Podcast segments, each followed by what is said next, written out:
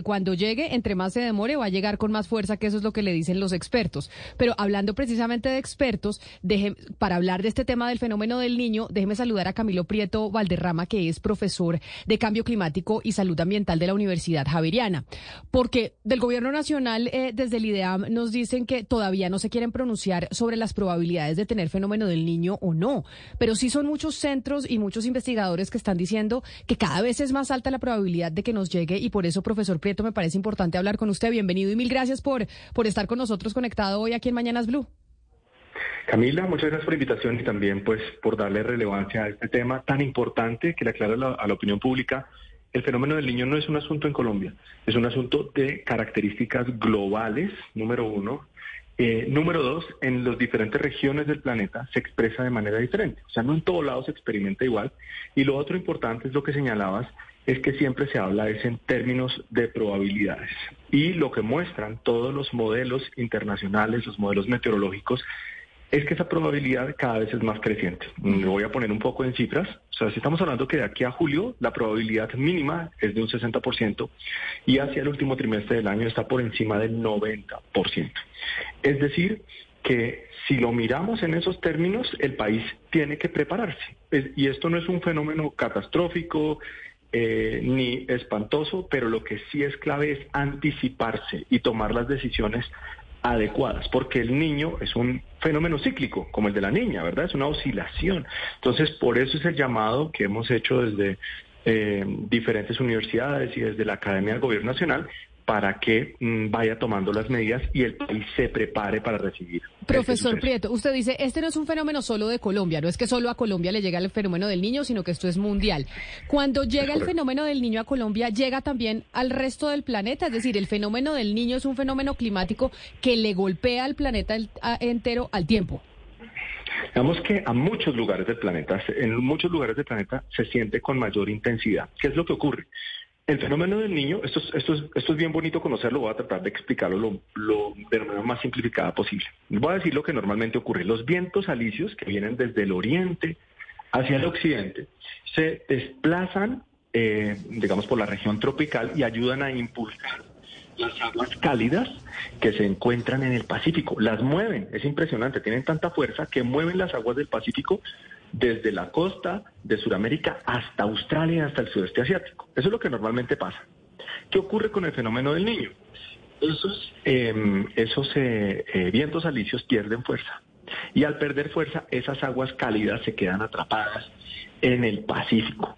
Y eso genera unos cambios en la meteorología de muchos lugares del planeta. Incluso llega hasta variar eh, fenómenos como las, eh, las tormentas tropicales, las precipitaciones en algunos lugares, sequías, como normalmente se expresa eh, en nuestro país. Profesor Prieto, de esas señales, de esas estimaciones de las que estamos hablando, un poco se puede ver, intuir qué tan fuerte e intenso será, un poco en comparación, entiendo yo el último recuerdo que tenemos fue en 2015, que afectó un montón del tema eh, de cosechas, por ejemplo, en la zona caribe, o todavía no se sabe qué tan intenso puede ser. Sí, ese, ese no, esa pregunta sí es muy difícil, creo que sería una irresponsabilidad mía decirlo porque hasta ya no llega la precisión de los modelos. La ciencia cada vez tiene más elementos para poder hacer esas proyecciones meteorológicas, pero no es tan fácil, porque es muy complejo realizarlo. O sea, en este momento podemos decir eh, la probabilidad que se presente. La intensidad solo la sabemos a medida que ya se acerca eh, ese momento en el que realmente se inicia el fenómeno. Hay unos criterios, por ejemplo, si la temperatura del Océano Pacífico superficial supera los 0.5 grados durante cinco meses, entonces ahí ya podemos pensar que estaremos hablando de un niño. Lo que, lo que estás preguntándome es muy relevante en qué sentido. Mm, estadísticamente, voy, a, dar una cifra como para, para mm, concretar un poco ese asunto. Cada 50 años aproximadamente, y digo aproximadamente, hay fenómenos del niño intensos, muy fuertes, y se llaman niños históricos. Eso no siempre pasa, ¿sí? Pero cada 50 años pareciera acontecer ese, ese suceso. Algo que también debe tener presente la audiencia es que sí estamos experimentando un fenómeno nuevo y es que se está mezclando el fenómeno del niño con fenómenos de cambio climático, porque el fenómeno del niño no es un asunto de cambio climático, sino de otro tema que se llama variabilidad climática, ¿sí? Pero lo que ya se está viendo en Costa Rica, por ejemplo, es que se superpone el fenómeno del niño con eventos de cambio climático y esto hace que las sequías sean mucho más fuertes. Y en nuestro país, pues nos tiene que preocupar no solamente los temas agrícolas, el acceso obviamente al agua potable de las personas, sino también mm, enfermedades de transmisión por vectores como chikungunya, dengue, que se exacerban en estos periodos. Y también un asunto muy relevante es la disminución de la disponibilidad de agua para los embalses y por tanto un incremento del costo del kilovatio hora y un incremento del uso de combustibles fósiles para poder generar energía eléctrica en el país. Claro. Eh, profesor Prieto, usted habla de estos, eh, ¿cómo se dice?, extra niños o niños históricos cada 50 años, pero lo cierto es que el sector energético también está muy asustado porque dicen que entre más se demora el niño llegar, pues más intenso tiende a ser. Y la última vez que tuvimos un niño, y usted me corrige, fue como en el 2015. ¿Por qué se da ese fenómeno? ¿Por qué es más intenso el niño entre más se demora en llegar? Bueno, esto realmente no tiene una explicación aún muy clara.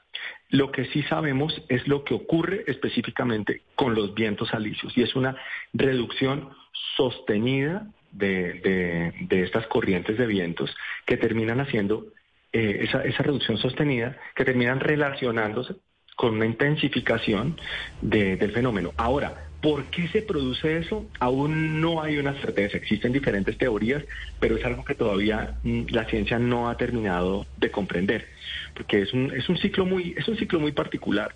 Eh, lo que sí es cierto es que sabemos cómo enfrentarlo, ¿sí? O sea, la causa última eh, y de las proyecciones y de las predicciones más, más, más acertadas, pues bueno, nos faltan aún datos para poder llegar a eso, pero sí sabemos cómo anticiparnos. Entonces ustedes mencionaban ahorita el tema energético. Claro que sí hay una preocupación. Yo pensaría que hay unas recomendaciones muy importantes para el gobierno nacional.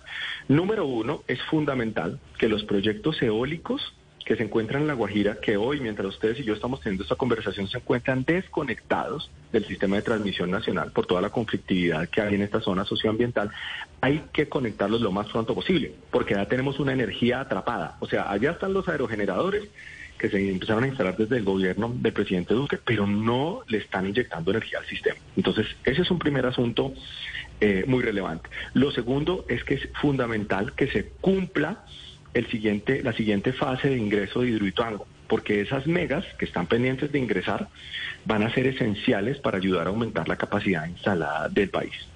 Y otro asunto clave es iniciar la pedagogía a la ciudadanía para el ahorro del agua desde ya y adicionalmente también para el ahorro de energía.